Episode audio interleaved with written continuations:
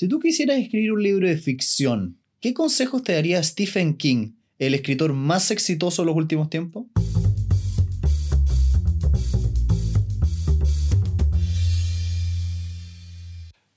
Hola a todos, bienvenidos a Elemental, su club de aprendizaje semanal. Mi nombre es Pedro y estoy acá con Santiago. Hola, hola. Y el libro de esta semana es On Writing, de Stephen King. Sobre cómo escribir. Stephen King es uno de los autores no solo más exitosos de los últimos tiempos, también tiene un volumen de publicaciones realmente increíble. O sea, para que se hagan una idea, al día de hoy ha publicado 88 libros los cuales todos son bestsellers. O varios, o sea, para que se hagan una idea, estamos hablando de It, The Shining, eh, The Green Mile, Shawshank Redemption. Muchos, muchos de esos libros ya son películas. Eh, y las historias son muy, muy, muy buenas. Sí. Eh, tanto así que, a lo que nos trae este libro, él escribió un libro sobre escribir libros. Sí. Es un libro que en la primera parte cuenta como su historia personal, donde te cuenta desde que era pequeño y cómo fue creciendo como escritor de ficción y todos los problemas que eso trajo. Y en la segunda parte va dando consejos prácticos sobre cómo escribir ficción. Este es un libro que yo diría que está, por lo tanto, dividido en dos grandes partes y es un libro muy, muy ágil de lectura. Sí. Yo recomiendo igual ver la parte que es como su historia, porque de nuevo, él es tan bueno para contar historias y la forma en que las cuenta es tan, tan entretenida que no me importaba que no fuera relevante saber cómo fue que él escribió los libros que escribió, lo hacía de todas formas. Era parte del encanto. Sí. Más encima su historia es muy motivacional. Bueno, y antes de partir, quería darle las gracias nuevamente a todos nuestros patrocinadores. Las personas que están haciendo que este proyecto funcione nos donan un par de pesos, dólares al mes a través de nuestra página web. Pueden encontrar el link en la descripción abajo. Así que, sin más, vamos a conversar un poquitito de este libro. La primera parte habla de la historia de Stephen King como escritor. Y es, yo diría que entre motivacional y, como, como de, un thriller, entre comillas. Es una, es una historia que parte muy desde pequeño con un montón de rechazos. De hecho, me encantó la anécdota donde él contaba. Yo puse un palo sobre mi cama con todas las cartas de rechazo que obtuve. Y se me llenó. Porque lo que él hacía, para que se hagan una idea, él nació en Estados Unidos en los años 50. Y lo que existía en esa época era que en muchas revistas se contaban como historias cortas. Una evolución como de los cuentos cortos de las revistas de Pulp. Y de, hecho, él mandaba historias a Playboy. Cuando Playboy todavía... de hecho, él decía, eh, un momento me empezó a pasar que todas las revistas estaban menos interesadas en las historias y más interesadas en poner fotos de modelos. Y se me complicó la cosa. Bueno, es que digamos que ese tipo de revista, digamos, es para otro rubro, digamos. Pero es que esto, esto es una cosa que encontré interesante solo como un lente eh, para ver como la, evolución de la historia. Como en un momento muchas de esas revistas no eran, no eran ese tipo de, revistas, no eran esas que dicen como, ah, no, es que es otro rubro, es... No, no, también tenían este tipo de contenido. Sí. Yo la verdad las cosas que no leí una revista de Playboy y, de Playboy y estoy pecando de total ignorancia, pero tengo entendido que tienen eh, artículos, entrevistas. Creo que es más que solo fotos de mujeres, digamos. Pero no lo sé. lo desconozco. Pero bueno, volvamos a Stephen King. Stephen King, entonces imagínenselo como un escritor a, a comienzos de los 50, 60, 70 que estaba intentando hacer su nombre. Y para eso enviaba y enviaba sus pequeños cuentos de horror a distintas, eh, distintas como revistas. Y lo interesante aquí yo iría es resaltar dos elementos. El primero, la tolerancia al rechazo. Como si tú quieres ser un escritor, te va a pasar que te van a decir que no. Y piensa lo siguiente, si esta persona, que es uno de los escritores más exitosos de la historia en cuanto a ventas, fue tan rechazado, ¿qué queda para el resto de nosotros, ¿no es cierto? No, Espérate, y el segundo elemento que me gustaría tocar un poquitito acá es cuánto trabajo duro significa eso. ¿Cuántas horas de dedicación y noches significan hacer este tipo de trabajo? Él estaba. Ahora, él estudió para ser como profesor de inglés. Eh, y lo que hacía era que mientras buscaba trabajo para eso y trabajaba en una lavandería, cuando tenía tiempo libre escribía como en el subterráneo del edificio. Sí, de hecho es como en las películas. Es como Sí. el sujeto que estaba debajo del piso en una esquina con poca luz escribiendo y que después se volvió un famoso escritor. Sí, bueno, o sea- esa es la historia real de este tipo. Él viene de. Eh, viene de un estrato socioeconómico medio bajo en ese país. Y realmente es parte de su historia porque él tuvo que dedicarse. dedicarle mucha energía. Mucha energía de manera extraordinaria. Pero lo que sí ocurrió eh, gracias a, a esto fue que, que lo encontré notable. Como una pequeña anécdota que contaba cómo le tocó ir al- al baño de mujeres. Mm, sí. Y como eso le llamó la atención, empezó a ver. Porque él decía, ah, ¿por qué acá las duchas sí tienen cortinas? El baño de hombres no tenemos cortinas. Y le explicaba, no, no, es que es para las mujeres prefieren más privacidad. Y empezó, y empezó a pensar, oye, ¿qué pasa si una persona está en estas duchas y no tiene cortina y empieza su ciclo menstrual? Y eso. Y esa idea empezó a tomar forma en una historia que eventualmente se convirtió en Carrie. Creo que como película ya tiene dos adaptaciones, así que las pueden buscar. Eh, pero es una, es una de sus grandes historias. Y es muy, muy importante porque fue su como primera gran venta. Sí. También otra cosa que es importante destacar de su historia es las redes de apoyo. Como eh, su señora, que se llama Tavi, era una persona que estaba constantemente apoyándolo, leyendo sus obras, preocupándose de decirle que no se rindiera. Y yo siento que en la vida, hoy en día, hace muchas veces falta eso. No sé qué opinas tú, pero es tan habitual encontrar personas que te dicen que algo no se puede o Mm. que es un sueño inalcanzable. Sí. Es, ¿cómo dices? Es el apoyo emocional. Mm. es. Es que es fundamental, especialmente cuando estás tomando como un camino difícil. Sí, sobre todo un camino un poco tradicional, tal vez, esa es la palabra. Porque nadie no te va a apoyar si vas a estudiar medicina, Mm. o si vas a estudiar leyes, o si vas a estudiar eh, arquitectura. No vas a tener ese tipo de rechazo como social, pero si te vas a poner a hacer un emprendimiento, o quieres entrar al mundo de las artes, o quieres al- entrar al mundo creativo, es mucho más probable que te ocurra eso. Sí, es que la, la gente tiene miedo. Y, te- y es, Y lo, y lo proyecta. y, y lo proyecta y, te- bueno, es como...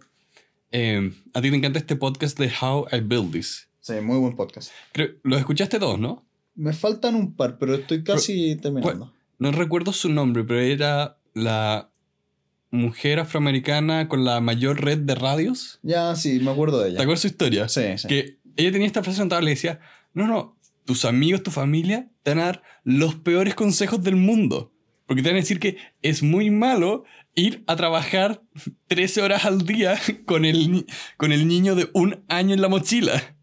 Bueno, yo creo que Pedro no está, no está intentando, como que no sé si está traduciendo bien No, no lo estoy haciendo. la idea de vas a encontrarte con personas que a pesar de tus sacrificios y del esfuerzo y visión que tú tienes, ellos van a considerar que es imposible. Claro. Ah, Y de nuevo, esa- ese comentario viene desde el cariño. Sí, viene desde el amor porque es una preocupación, pero al mismo tiempo, una persona que tiene esa percepción es muy probable que para él sea imposible porque ellos no estarían dispuestos a hacer el sacrificio que implica. Exacto. Y tal vez los que nos escuchan el día de hoy, que van a estar interesados en cómo escribir, la literatura en general, la escritura en general, es ese rubro difícil. Es ese rubro del cual la sociedad sospecha. Es ese rubro que si ustedes están haciendo un libro, les va a empezar a pasar que sus familiares les van a, les van a preguntar, ¿y cómo va el libro? Y tú les vas a decir, llevo 20 páginas, y te van a mirar con cara de lástima. Claro, y lo puedo ver. Sí. Y le vas a decir, no, no puedes verlo todavía. Exacto. Eh, otra cosa que des- destaco acá al principio, especialmente es el tema de que él enviaba todos estos cuentos cortos, que decía lo importante y lo útil que era recibir como eh, feedback de estos editores que lo rechazaban. Que que decía que lo peor era cuando no le decían nada, pero que era muy útil cuando le, te decía como, hey, buena historia, eh, Le falta esto. le falta esto, o saca palabras. Eh, de hecho, él armaba como una fórmula, Mm, que era como, mi historia va a ser toda la historia menos el 10%. Sí, para hacerlo menos palabrería. Igual en el fondo yo creo que lo importante de esta parte del libro es si tú estás intentando emprender en el mundo de la literatura, ten en claro de que va a ser muy desafiante. No va a ser fácil esto. Yo creo que aquí podemos compartir un poco nuestra- nuestras experiencias personales, como nosotros que tenemos muchos emprendimientos, que tenemos proyectos paralelos, hemos recibido muchas veces feedback, entre comillas, negativo. Sí. Uf, sí. Pasa más de lo que uno quisiera. Sí, y bueno, y por eso no sé si te acuerdas cuando veíamos en El Elemento Ujú. la importancia de lo que hablaba Ken Robinson de la tribu, de gente que está como, por decirlo, en el mismo estado mental en el que tú estás, de que entienden lo que estás haciendo y, y también entienden las dificultades. Ac- Acá no se trata de rodearse de gente que te va a decir que sí, que sí, que sí. Se trata de gente que entiende muy bien en lo que estás.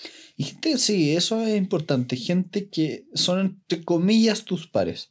En ese sentido, yo no lo he hecho, porque lamentablemente todavía no soy escritor profesional, pero yo sé que existen talleres de escritura, eh, lugares de apoyo para escritores. Entonces, si ustedes están viviendo ese como aislamiento social, muy buena recomendación encontrar estos grupos de apoyo. Ujú. Él después también entra en muchos detalles como fue su problema de alcoholismo, su problema de drogas. de nuevo, me da mucha risa como él lo escribía. Repente fue como, oh, espera, este basurero que está lleno de botellas, al principio de, la, al principio de esta semana estaba vacío. Creo que tengo un problema. Sí. O lo mismo también con su problema de drogas que eh, le tuvieron que hacer una intervención. Mira, yo en eso tengo mis dudas. Yo no sé si todos los escritores tienen que ser necesariamente o No. drogadictos o alcohólicos, No, no, no tienen que serlo. pero suele coincidir. Suele coincidir. Eh, bueno, es un poco como, la diferencia entre causalidad y correlación. Hay veces que cierto tipo de ambientes o actividades atraen cierto tipo de individuos que pueden tener cierto tipo de tendencias. Sí. Digo todo con cierto tipo porque realmente no hay mucha certeza Sí, porque que- coincide, ¿no? Sí. Co- Coincide que ser escritor causa alcoholismo. Qué bueno que no soy escritor. Todavía. Cuando soy escritor me volveré alcohólico. De hecho, así vas a saber que eres un escritor. Cuando estés borracho y tengas muchos papeles a tu alrededor, eres un escritor. Pero bueno. Eh, esa es la primera parte del libro. La primera parte del libro, por lo tanto, es muy novelada, muy entretenida, muy ágil. Pero ya del capítulo 2 en adelante, el autor se preocupa de ayudarte a escribir, de darte tips de estilo, de forma y darte lo que él llama una caja de herramientas. Todo escritor tiene que tener una caja de herramientas que está compuesto por distintas cosas, como el vocabulario, la gramática, el diálogo, la historia. Entonces, esta historia, o este libro, perdón, este libro se va construyendo en base a darte esas herramientas. Y parte hablando por, en primer lugar, el vocabulario, que es algo que puede generar ciertas dudas en el escritor. Tú como escritor, ¿te conviene escribir infinitas palabras extrañas que nadie conoce? ¿O te conviene usar palabras más sencillas? Y es también una cuestión un poquito de estilo. Porque hay escritores que escribiendo más sofisticadamente pueden dar un muy buen mensaje y hacer un buen libro. Pero yo siento que lo que él dice aquí es muy cierto, de que en ficción pareciera ser que no depende tanto de cuántas palabras tú conoces, sino más bien cómo las usas. Es que él, una de las cosas que recalca mucho es di la verdad en tu historia. Di las cosas como son. Exacto, tienes que tener un nivel claro de sinceridad. Entonces, eso significa acá no pretender hablar como no puedes hablar. Entonces, si simplemente no está en tu vocabulario usar palabras elegantes, no lo hagas. Pues se va a ver raro. Se ve raro. O sea, yo pienso el clásico ejemplo de ver en las noticias como la gente trata de hablar distinto frente a una cámara y se ve muy, muy mal. Mm. Se, se ve como tieso, como, espera, ¿quién ha- tú no hablas así? No, no te, no suenas como alguien que está hablando relajado y natural. También un tema que es importante respecto de eso es cuando haces ficción y pones diálogos, es importante que quien lo lea sienta que el diálogo es real, Sí, que esto puede estar pasando, porque si no, empieza a generar como... Hay un, hay un concepto importante en literatura que es la suspensión de la incredulidad en cierto sentido. Es dejar de sospechar que esto que estás leyendo es falso y meterte en la historia. Entonces, si tienes un lenguaje que en verdad choca con cómo la gente normalmente habla, esa suspensión del juicio es difícil que aparezca. Por lo tanto, va a generar una distancia con tu lector y tu libro va a ser de peor calidad. Eh, de, de hecho, él acá daba varios, varios ejemplos de cómo hay, autores que incluso al escribir, por ejemplo, cambian conscientemente cómo se escriben ciertas palabras como para dar acentos, como, ok, esta persona tiene un acento francés o alemán o, o quizá, por ejemplo, hablaba- veía mucho tema, eh, las historias de gangsters, como eh, hay autores que eran muy, muy buenos para usar como lenguaje, entre comillas, como, bueno, de gángster, como el padrino. Ujú. O esto, ah, ¿cómo se llama? Goodfellas. ¿Tuviste Goodfellas? Sí. Ese tipo de, de diálogo, como, eh, ay, se me olvida el autor, sí, se me olvida el, el actor. Cuando, cuando lo recuerde voy a poner un clip en las notas. Pero para que vean a qué me refiero con diálogo de gángster. El punto es, si tú vas a escribir, la primera herramienta es vocabulario y el vocabulario ojalá que sea lo más sencillo y acercarlo a la realidad. Ese es el tip. Sí, eh, una nota, uno de los libros que él mismo recomienda sobre el tema de escribir es The Elements of Style, que no lo hemos visto, pero ya que en este libro se recomienda, yo quiero recomendarlo también. Yo lo tengo en mi biblioteca ahí esperándome. Ah, muy bien. Bueno, todos los que nos escuchan ya se habrán dado cuenta que somos lectores ávidos y tenemos una larga lista de libros ya comprados y esperándonos y nos miran y me juzgan. Me Uy. miran así como están ahí en la, en la biblioteca mirándome, así como, léeme, léeme. Estoy avanzando, no me juzguen. Lo peor de todo es que eh, uno empieza a avanzar y te encuentras con otros libros buenos y los compras y empiezas, se empiezan a como desordenar y uno se te queda hacia atrás, después los lees y te acuerdas por qué era tan bueno. Y... Sí. De hecho, me acordé un ejemplo que nos pasó hace poco, cuando nos ganamos este premio por las bibliotecas. que una de las cosas que venía era como un ensayo, que se había ganado un premio como mejor ensayo de la juventud. Ujú. Y las primeras palabras era como, vamos a hablar de la yuxtaposición y nos perdió. Sí, era muy chistoso, como en el primer párrafo de un texto te ponían una palabra tan enredada que ni yo lo entendía y era como, ok, ya no voy a seguir leyendo. Sí, porque no, más allá de la ficción, no tiene sentido decir algo de manera complicada si lo puedes decir de manera simple. Sí, en ese sentido les, les- los invito a revisar un podcast que hicimos hace ya un buen tiempo que se, se llamaba eh, sobre la escritura legal o cómo escribir de Garner de apellido. Es uno de los, creo que es el quinto episodio Eh, o el 15, puede que esté equivocado. Bueno, pero no importa. Revisen en los capítulos más antiguos de este podcast yo lo pongo en las notas. lo van a poner también en las notas, un libro que se trata de cómo escribir bien. Y Mm. una de las recomendaciones textuales de ese libro es, no utilices palabras enredadas para conceptos sencillos. Sí. Si Richard Feynman puede explicar mecánica cuántica de manera simple, tú puedes explicar cualquier cosa de manera simple. Porque lo que tú quieres es comunicación. Si al final del día tú quieres que tu lector entienda lo que quieres decir.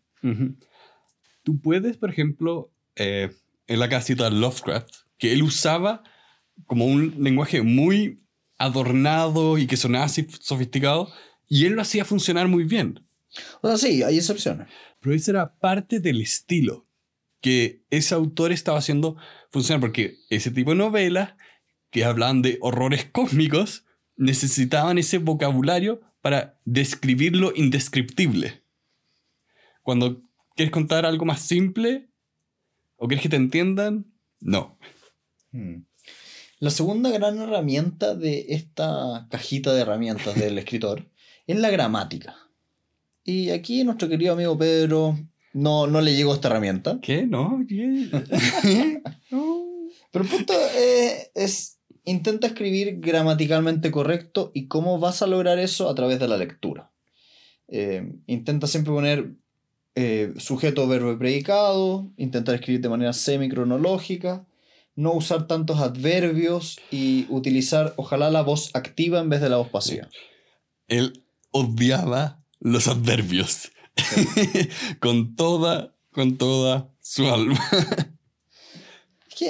a ver, yo creo que esta parte del texto es muy recomendable para escritores que ya están trabajando una obra. Siento que tal vez para nuestra audiencia no hace tanto sentido meterse en la pelea gramatical de cuál es la bondad o, o el beneficio de usar un adverbio o por el otro lado cuál puede ser el vicio o el problema. Pues, tú que tienes mayor control de esta área, ¿lo podrías explicar? Eh, Stephen King lo que, lo que él aprecia es que cuando uno utiliza un adverbio, que son estas palabras que van complementando o modificando un verbo, un adjetivo, como eh, rápidamente, para él, utilizar ese tipo de, de adverbios genera que parezca que tu escritura es tímida, es débil, es pobre. Como que tienes que ponerle un adornito para darle potencia.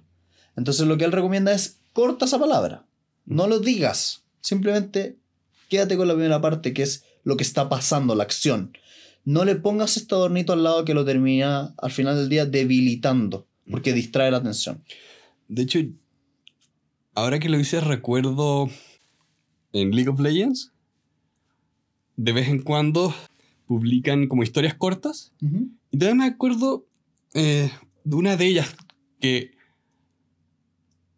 la acción me. Cuando la leía me parecía rara.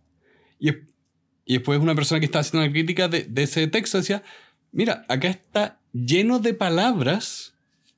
Algo que se supone que ocurra rápido. Entonces, cuando, la frase es.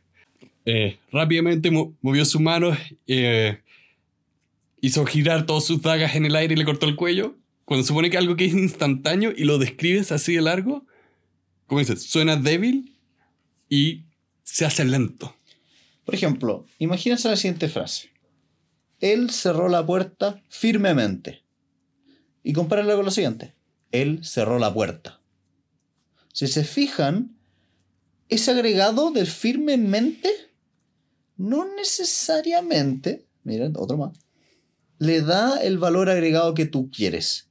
Y si es que a eso le agregas la idea de que esto, esta palabra está en un contexto determinado, es probable que no sea necesaria y es cortable. Y es nuevamente una decisión de estilo, no es una regla eh, absoluta, pero a, Stephen King le hace mucho más sentido el escritor que se come ese tipo de palabras. Él en general eh, toda esta sección en general todo el libro, lo escribe de una manera, si bien... Esto es lo que me encanta cómo escribe, que uno lo hace entretenido y dos, es, él es eh, muy firme en las cosas que dice y aún así él pone, mira, voy a hablar de mis impresiones porque no hay como... Eh, no hay una guía. No hay una guía. Escribir no es como las matemáticas donde 2 más 2 siempre es 4. Mm, la receta mágica no es única. Pero él habla muy... Eh, habla de una manera personal. Habla de una manera personal y es firme en las cosas que cree. Si bien yo también, incluso yendo esto, está en desacuerdo con varias cosas que él ponía. Ya. Y también, para un poco cerrar, eh, lo que decías antes de que él prefiere la voz activa versus la pasiva, él prefiere que tú hables de cosas que las, los personajes están haciendo más que de cosas que le están pasando a los personajes. Sí, es como hablar desde el personaje. desde la acción. Eso es más rápido de lectura. Sí. Y de nuevo, él, dado los ejemplos que él ponía, es como más firme. Y ahora vamos a hablar sobre otra sección de esta caja de herramientas. El tema de los estilos y los gustos. Dentro de lo cual, Stephen nos habla de los párrafos. El párrafo es como la unidad básica de cualquier texto y yo creo que es muy fácil de entender la diferencia entre un bloque de texto gigante de cinco páginas versus una página que tiene muchos párrafos cortitos. Solamente imagínenselo, yo no voy a decir nada. ¿Qué prefieren leer? ¿Un párrafo gigante de cinco páginas sin ningún punto aparte o muchos párrafos cortitos? A pesar de que sean la misma cantidad de palabras. La fiscalía descansa. oh, yo he visto gente que escribe así, que escribe bloques de texto. Eh, es como ver un devenir de la conciencia sin ningún tipo de estilo o noción de que otra persona lo va a estar leyendo. Porque es, es una ametralladora de palabras. No, y es nefasto, porque cuando uno mira un párrafo gigante, uno se desanima. No tienes ganas de leer esto, te da mucha, mucha pereza, flojera o lata, dependiendo de qué país de Latinoamérica están. Sí. Es raro que una sola idea sea tan, tan larga. También un tema como de respiración, diría yo. Cuando uno lee, sobre todo lee novelas o cosas por el estilo, uno tiende a emular el diálogo que está leyendo, a, a respirar cuando debería respirar el personaje. Y si no te dan esa pausa, te ahogas. Entonces genera esta vista eh, tan, tan como pesada de, una, de un libro.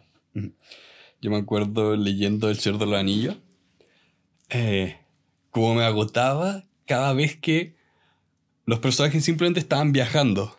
Porque Tolkien entraba en muchos detalles geográficos que eran muy, muy aburridos.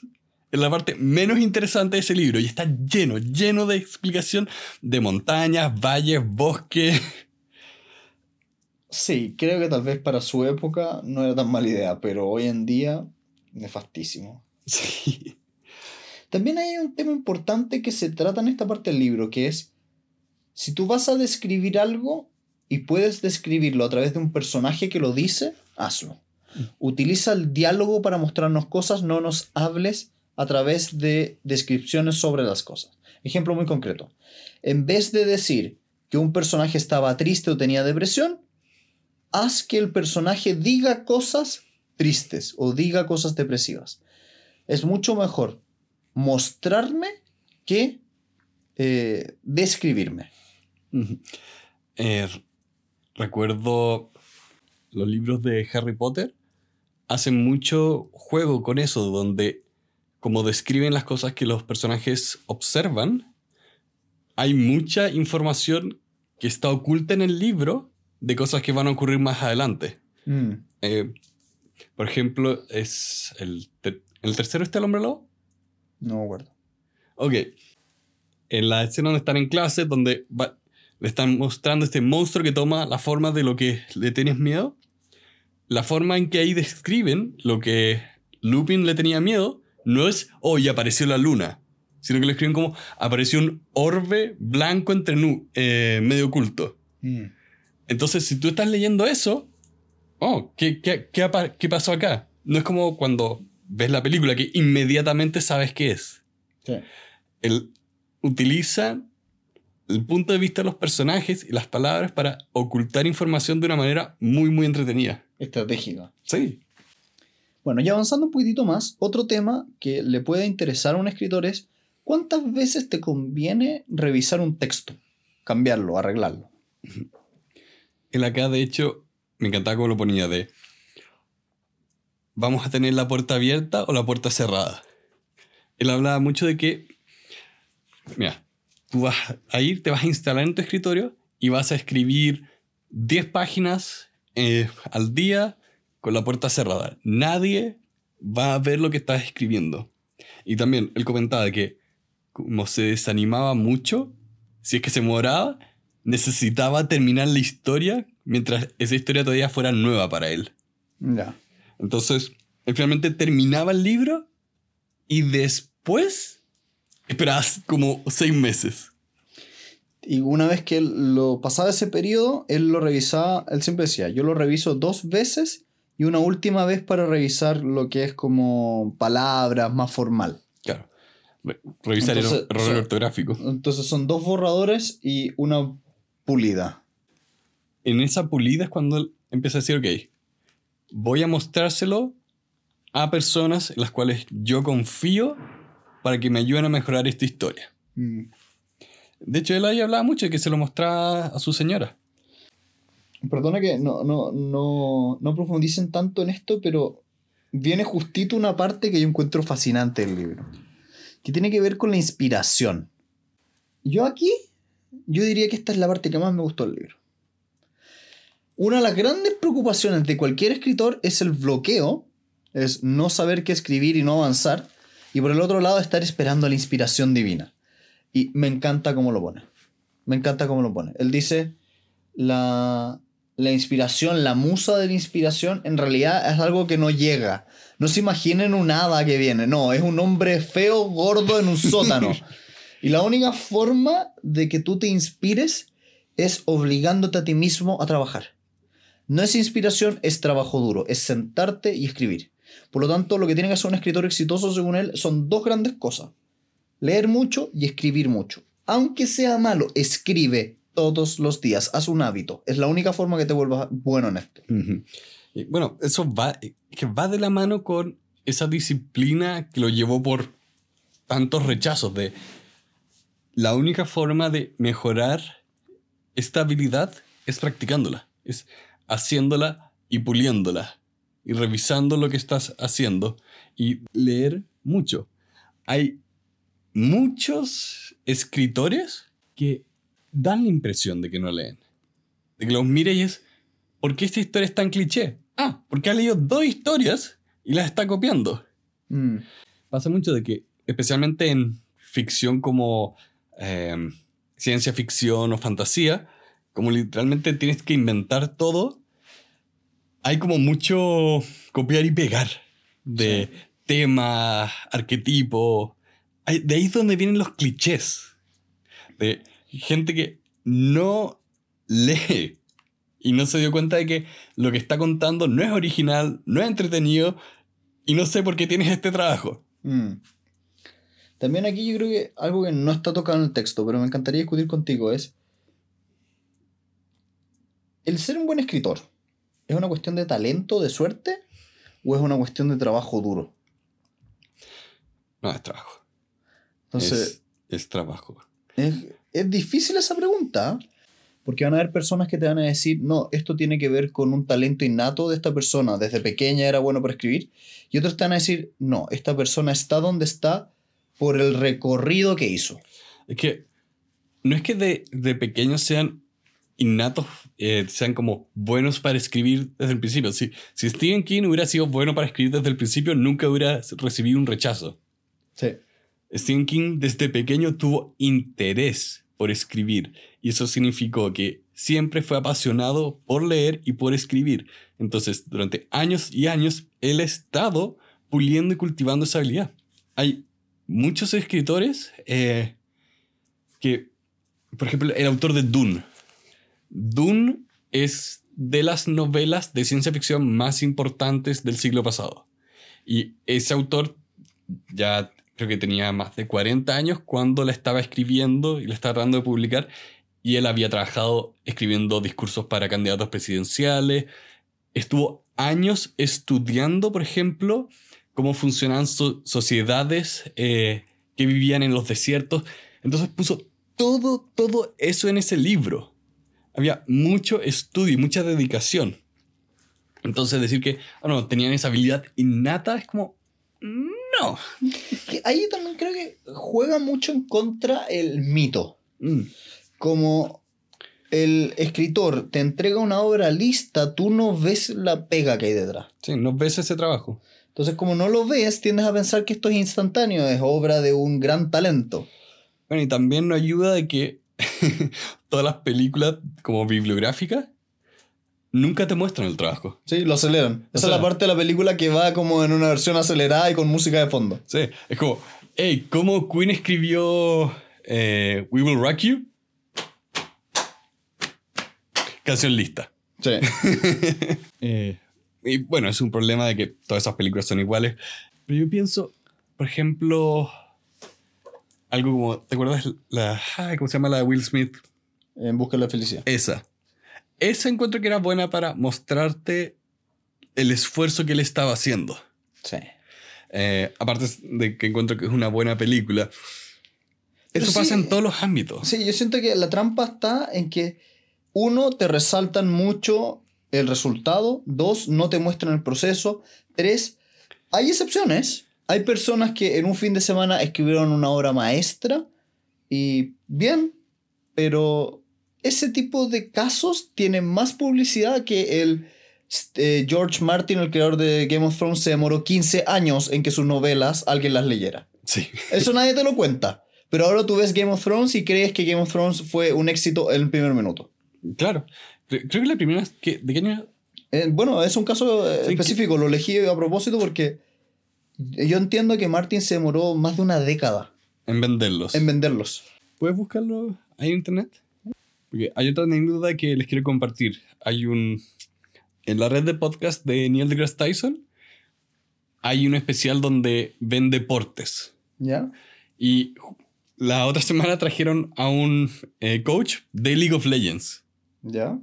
Y él contaba cómo él había encontrado con un un jugador ex- excepcional.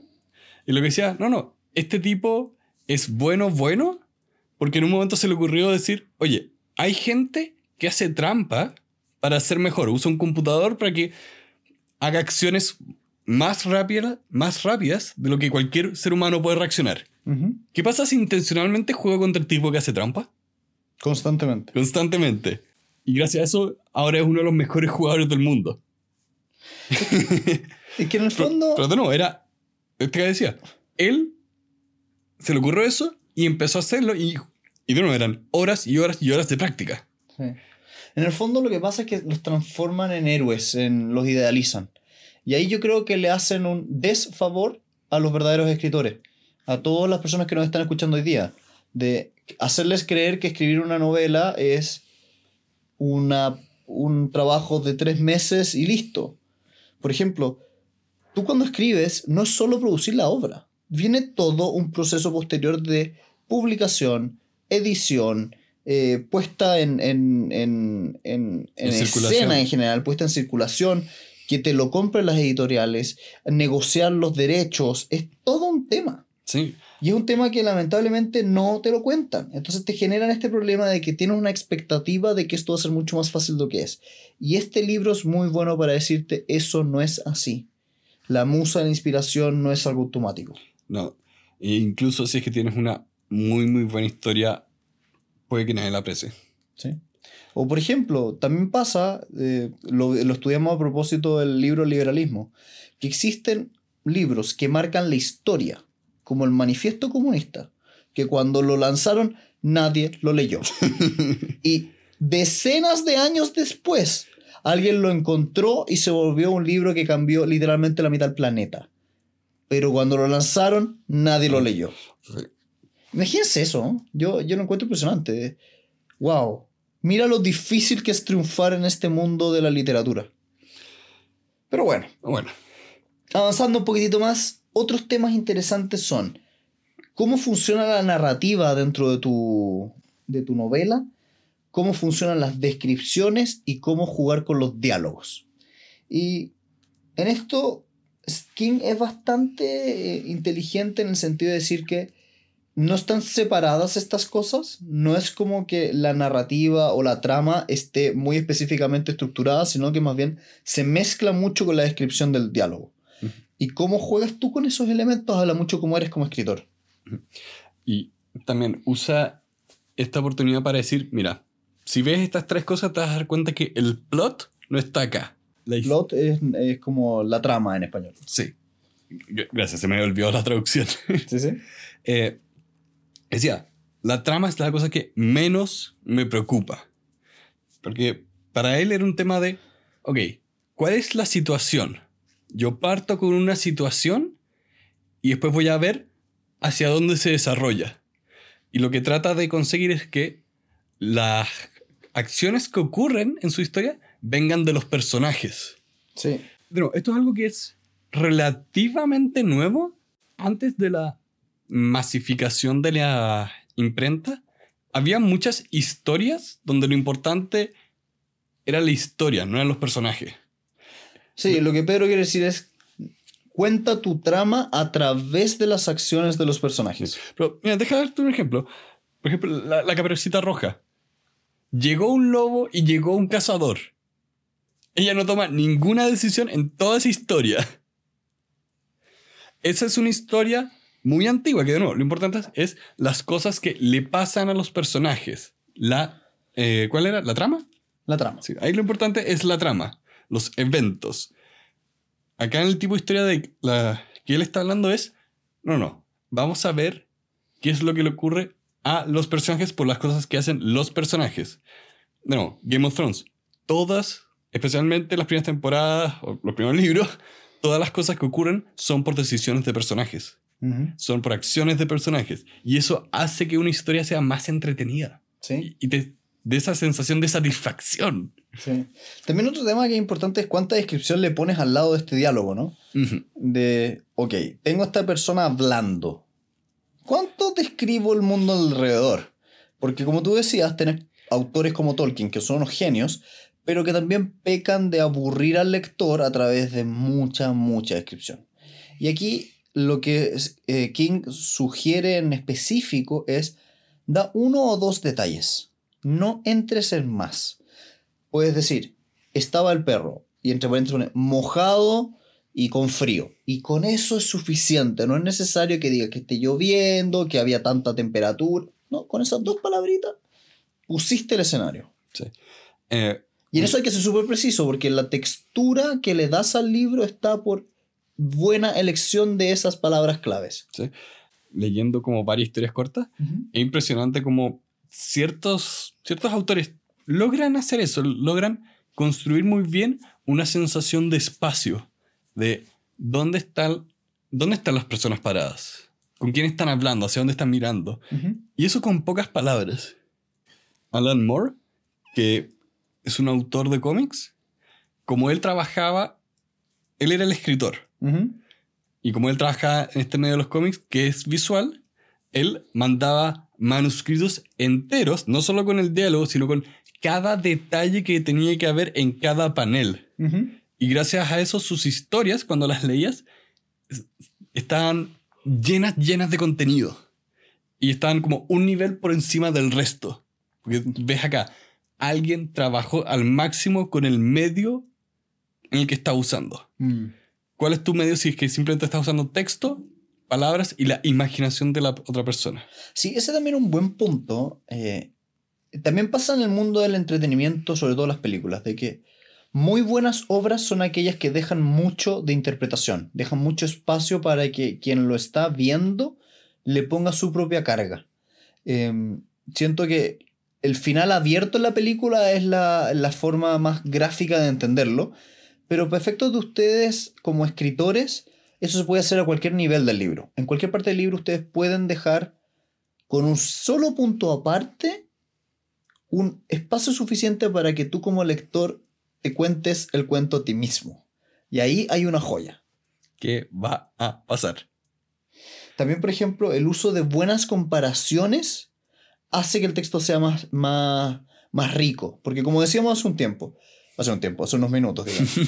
como decíamos hace unos minutos, utilizar dos o tres palabras claves son importantes en el momento de describir un escenario, pero cuando puedes hacer una comparación ingeniosa, divertida, puede, eh, puede generar que el sentimiento del lector sea distinto. Así, por ejemplo, si dices, ese cigarro tenía el sabor de un pañuelo de un plomero, puede llegar a darte la idea de qué está pasando. Exacto. Y también te habla de el mundo que el autor está creando. Porque le da sabor eso. Le da sabor. Y de nuevo, usar comparaciones apropiadas y que por favor no sean clichés. de la misma mano de eso va todo, de nuevo el tema del diálogo, pero acá es, esta es como la séptima. Ya me perdí en el número, pero es otra Sí, sugerencia Sí, más. Mira, una de las cosas malas de este libro no está ordenado como para Sí, no, es difícil de resumir. Sí.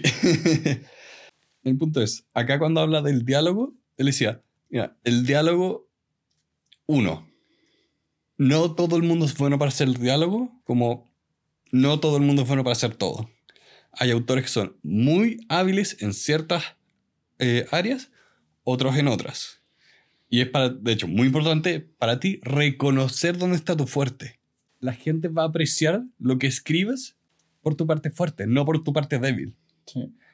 También aquí es importante reconocer de que cuando un autor está escribiendo, lo que está haciendo es una especie de acuerdo entre él y el lector. Tú estás contándole algo y bajo eso, cuando tú escribes diálogo, tienes que ser genuino con la forma en que estás narrándole algo a alguien.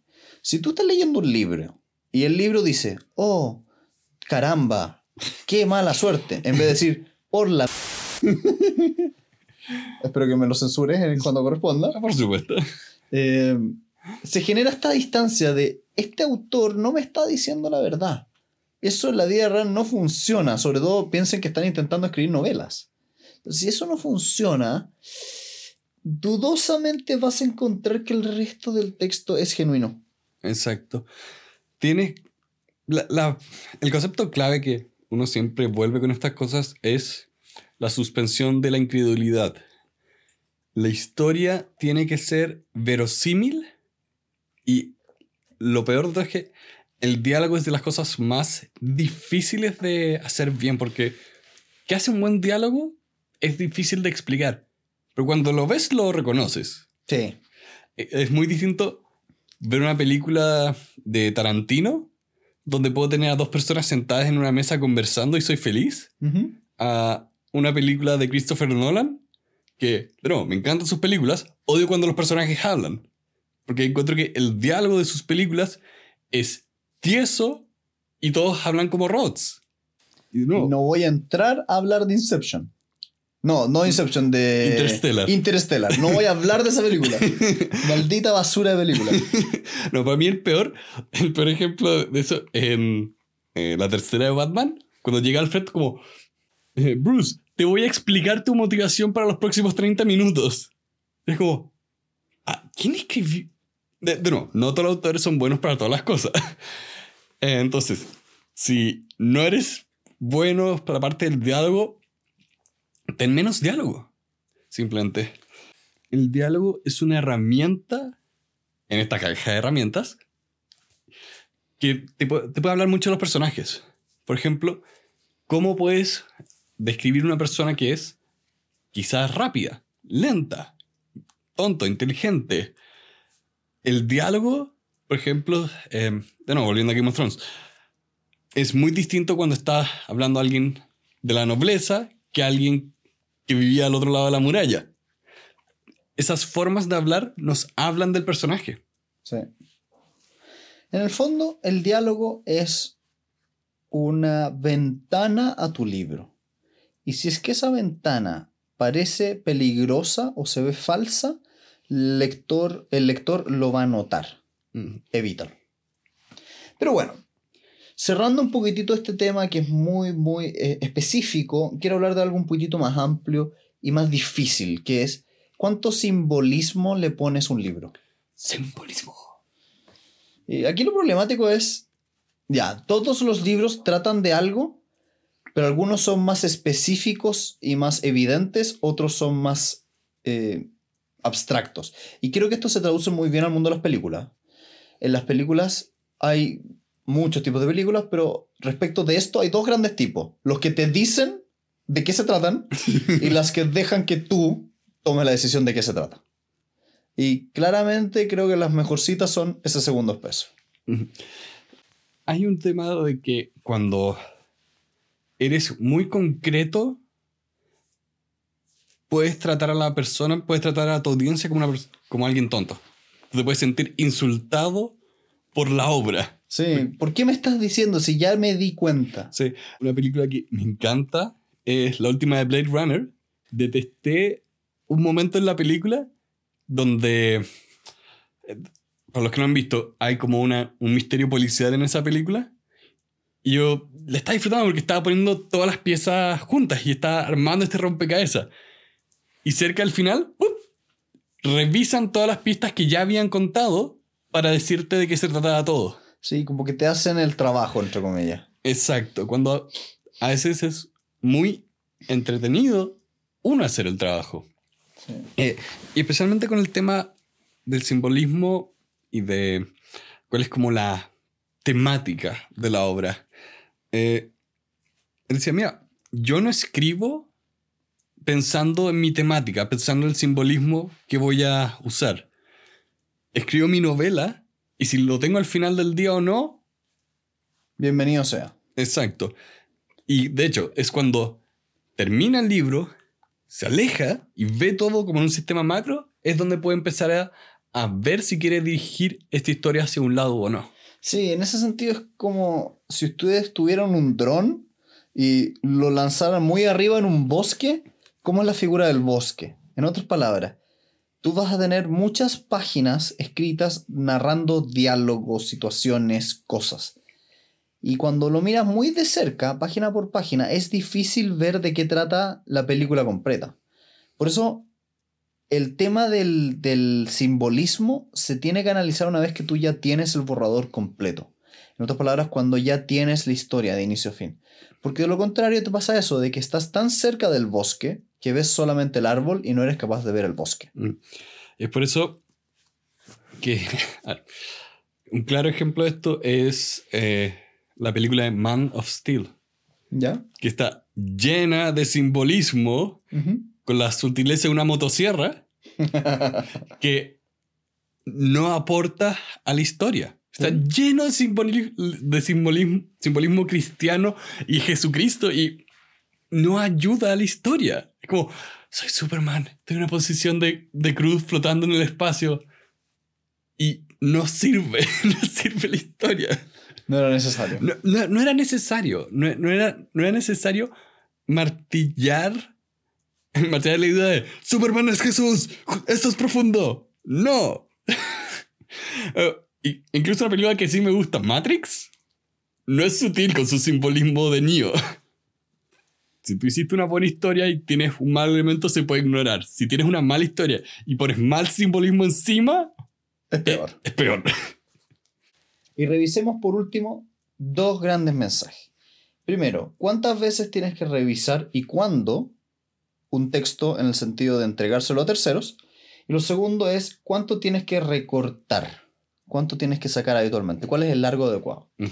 Respecto a lo primero, eh, el autor dice por lo menos espera entre un mes y medio, dos meses antes de entregarle tu borrador a nadie. Tienes que dejar que repose, que la que como que la historia fermente. Y ahí entrégaselo a cinco, ocho personas. ¿Por qué? Porque si es que todos están de acuerdo en que el, el libro es bueno, es muy probable que lo sea. Lo más, pero lo más típico no es eso, sino más bien es que te pase que es, algunos opinan que una parte es buena, otra parte es mala, y ahí tienes que entrar a picar. Y ahí entra, digamos, lo que el autor dice que es eliminar basura, que es, ten tu primer borrador y sácale el 10% de todo lo que está ahí. Elimina, a propósito, acórtalo. y con eso vas a llegar a un borrador final. hay una fineza de palabras que no es algo que se pueda calcular, pero cuando lo lees, lo lees. Y bueno, este libro es evidencia de eso porque ya está comiendo, comiendo las hojas, era entretenido de leer, especialmente cuando él hablaba solo de su vida. Es las comparaciones que usaba, el lenguaje que usaba, chistes que hacía con paréntesis, puntos, coma, jugaba con el lenguaje. Y acá es muy importante entender un concepto que es el lector ideal. ¿Cuál es tu lector ideal? Porque finalmente tú estás escribiendo para esa persona.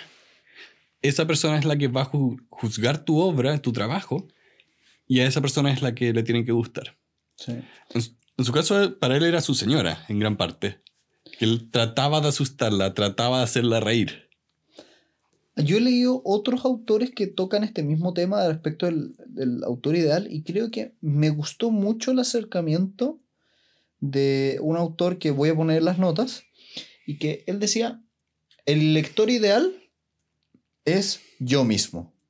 ¿Y por qué decía eso? Decía, mira, la única persona que tú conoces perfectamente eres, ti mismo, eres tú mismo.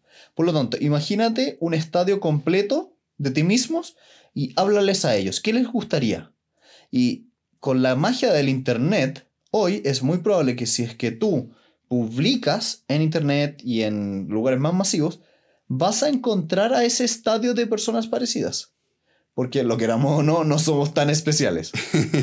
Por lo tanto, esto del el lector ideal, yo diría que aquí hay que complementarlo con otros autores. Stephen King habla de piensa en alguien muy específico con unas características. Hay otros autores que dicen piensa en ti mismo, escribe para ti. Yo me quedo un poquitito con ambas, son distintas. Yo, por ejemplo, es cuando escribo, a veces escribo para mis alumnos y escribo de una determinada manera, o escribo para mis amigos y escribo de otra manera o escribo para un cliente y escribo de otra manera. Por lo tanto, la forma en que vas tratando este juego es importante. Y por último, el cierre del libro, que encontré que era, el último párrafo en específico, era bonito, porque se preguntaba si en verdad escribir es para ser feliz, para no ser feliz, para conseguir amigos, cómo hacerlo. Y yo creo que en esto fue muy genuino en decirte, en realidad escribir es como magia, es como darle vida y crear arte, es libertad, es atreverse y hacerlo. Por lo tanto, yo creo que el llamado para todos los que nos escuchan es lo mismo. Si ustedes están intentando emprender en el mundo de la literatura, vayan. No va a venir la musa de la inspiración. Inténtenlo nomás. ¿Qué te pareció, Pedrito? Me gustó harto, harto, harto. ¿Tu copia del libro hablaba del accidente que tuvo? Sí, hablaba del accidente. Contexto un poco, este libro se publicó como en 2001, 2003, y fue en esos años que a él lo atropellaron, eh, tuvo, a punto de morir, tuvo mucha rehabilitación, y él contaba que una de las cosas que lo motivó era el volver a escribir, porque era algo que, como decías, a él lo llenaba. Él amaba escribir. Amaba escribir. Decía, mira, la, escribir no me salvó la vida. Eso fueron los paramédicos, eso fue el doctor, pero me encanta cómo escribe. Escribe muy bien. Escribe muy bien. Y esto es una cosa donde me da un poco de pena que no haya vuelto él a su propio libro, porque una de las cosas geniales que ocurrió después es que había una serie de libros que eh, se llaman The Dark, Dark Tower, que hace poco salió una película, no es muy buena, pero eso era una serie de libros que él la tenía incompleta, tiene este accidente y él vuelve a esta serie, pero él se introduce como personaje en su libro. Ya. En el libro de Dark Tower aparece Stephen King. Ya. Y la historia es los personajes de esa serie tratando de salvar a Stephen King. Ya. Entonces, es eh, una ficción sobre la ficción sobre la ficción y es genial que eso exista. Fictionception. Básicamente. Porque este libro, por eso me gustó tanto este libro, proyecta tanto amor por lo que hace. Como me recuerda el libro de Phil Knight, de, mira, yo no soy interesado en las zapatillas, pero tú estás haciendo que esto me interese en este momento. Sí. Te estás proyectando esta pasión. Y incluso si es que yo en lo personal no voy a escribir ficción, me encanta ver cómo tú ves las historias. Porque a mí me encantan las historias.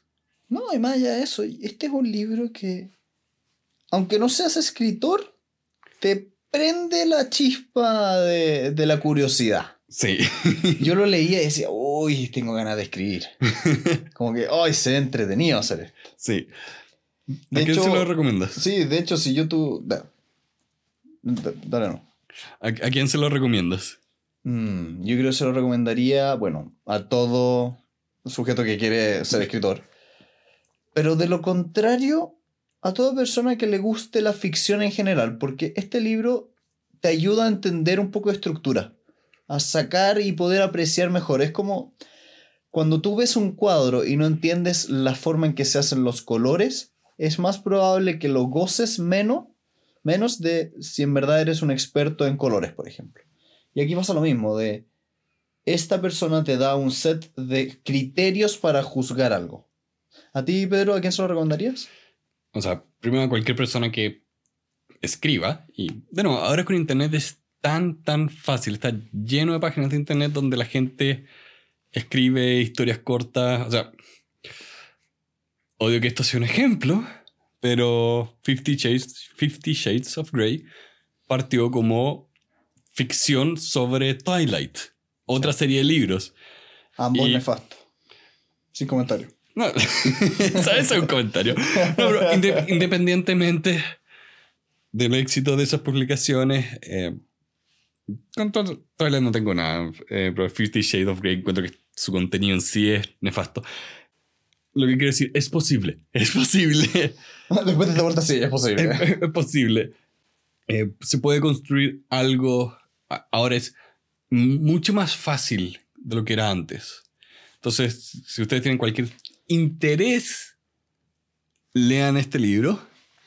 Eh, y más allá, creo que también me sumo si les gustan las historias y la ficción en general, es muy entretenido leer este libro. Porque una de las cosas que me pasó fue que creo que entendí por qué a Stephen King no le gusta la película The Shining, El resplandor. El Resplandor. Él es famoso por odiar la película El Resplandor, que es una de mis películas favoritas, obra maestra de terror. Pero claro, no es su historia. Su historia era un padre ex alcohólico encerrado en un hotel que lentamente se empieza a volver loco. The Shining no se trata de eso. O sea, la película no se trata de eso. Sí. Entonces, si entiendes un poco cómo él ve las historias y sus historias, es como, ok, no estoy de acuerdo contigo, creo que es una buena película, pero entiendo por qué estás enojado. sí. Si tuvieras que poner una nota del 1 al 10. Em, creo que un 9. 9. Sí, yo también estoy en un 9. No es un libro perfecto, No. porque a veces peca mucho de ser demasiado personal y no sé si son criterios universales los que recomienda, pero es muy buen libro. Y al mismo tiempo, creo que nunca presenta las cosas como criterios universales. Sí, pero tal vez eso sería mejor, pero no sé. ¿eh? No, yo quiero que esté más ordenado. Sí, Acá era- literalmente era como capítulo 1, mi currículum. 100 páginas después, capítulo 2, sobre escribir. 150 páginas después, capítulo 3. sí. Así que no era, no era amigable en ese sentido.